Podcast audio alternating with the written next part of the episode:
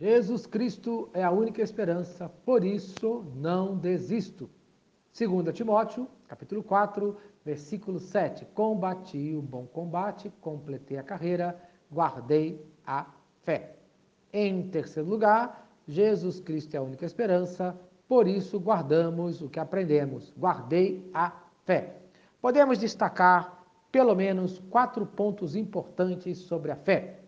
Em primeiro lugar, o nosso modo de viver em relação à fé. Romanos, capítulo 1, versículo 17. Mas o justo viverá pela fé.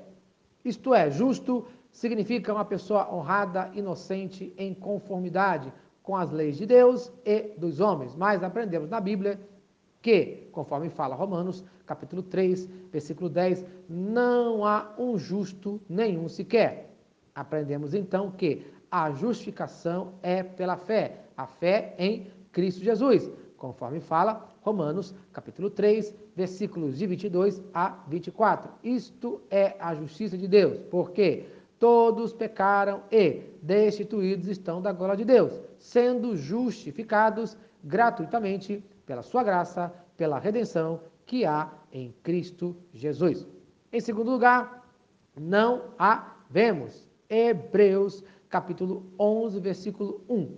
Ora, a fé é o firme fundamento das coisas que se esperam e a prova das coisas que não se veem. Isto é, fé significa convicção, confiança, fidelidade.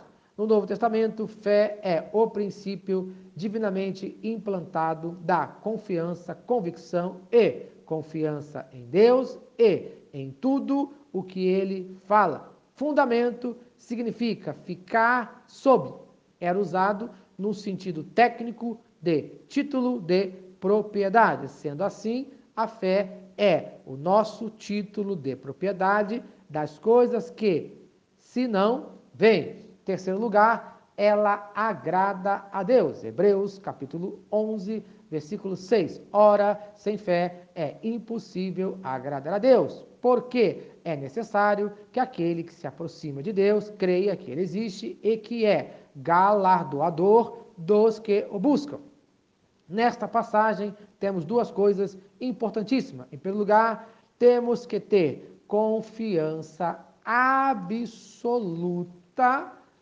da existência de Deus. 1 Timóteo, capítulo 1, versículo 17. Assim ao Rei eterno, imortal, invisível, Deus único, honra e glória pelos séculos dos séculos. Amém. Veja que declaração completa de Deus. Rei eterno, que não é César o imperador, imortal, não morre, apesar de ter vivido entre nós, invisível, não fazemos imagens, Deus único. Era um absurdo para os povos daquela época adorar somente um Deus. E a honra tem que ser dada somente a Ele eternamente. Por isso, Jesus Cristo é a única esperança. E, em quarto lugar, peça a Ele, conforme fala Lucas capítulo 17, versículo 5. Então disseram os apóstolos ao Senhor: aumenta a nossa fé. Veja bem, até os discípulos pediram fé. E ainda em Marcos, capítulo 9, versículo 24, o pai do menino exclamou com lágrimas: Eu creio, ajuda-me na minha falta de fé.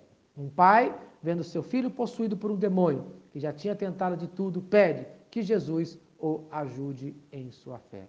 Provavelmente você já tentou de tudo com todos os seus problemas. Então, peça a fé para Deus.